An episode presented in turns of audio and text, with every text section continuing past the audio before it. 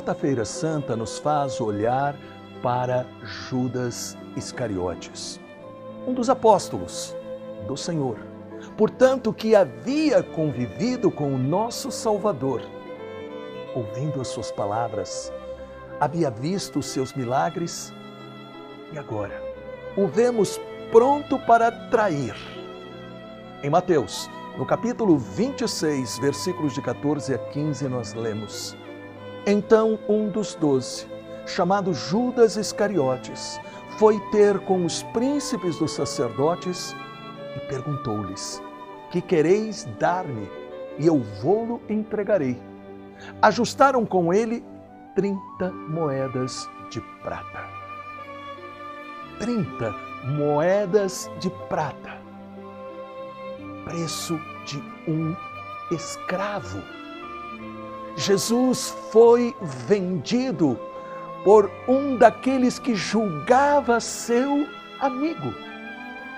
Jesus o havia escolhido, o amava, havia lhe dado trabalhos especiais. Mas Satanás agiu no ponto fraco de Judas, o amor ao dinheiro. Ele também tentará usar os nossos pontos fracos para nos fazer cair e nos afastar de Jesus. Satanás só entra em uma pessoa se a pessoa se abrir para ele de alguma forma. É fácil malhar o Judas e não perceber que também podemos estar na mesma situação.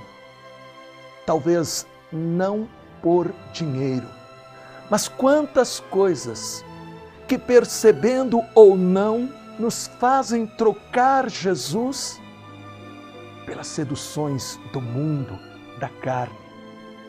Quantas situações que, por pensamento, palavras e atitudes, vendemos Jesus. O Evangelho identificou Judas como um dos doze apóstolos.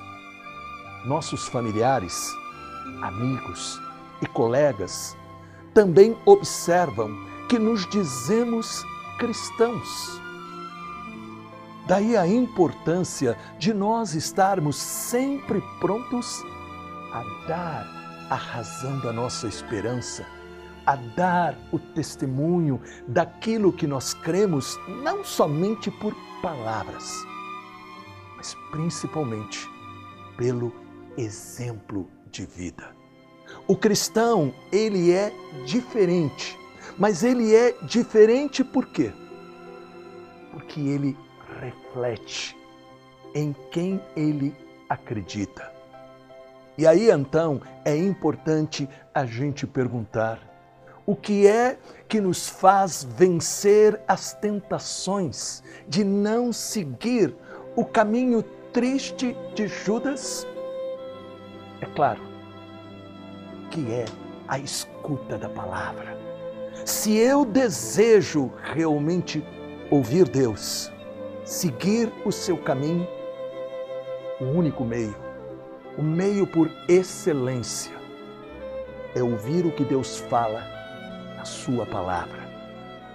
Deus continua falando conosco e Ele fala para iluminar a mente, o coração e os nossos passos para que diante do mundo nós possamos mostrar quem é de fato o nosso Deus cheio de misericórdia.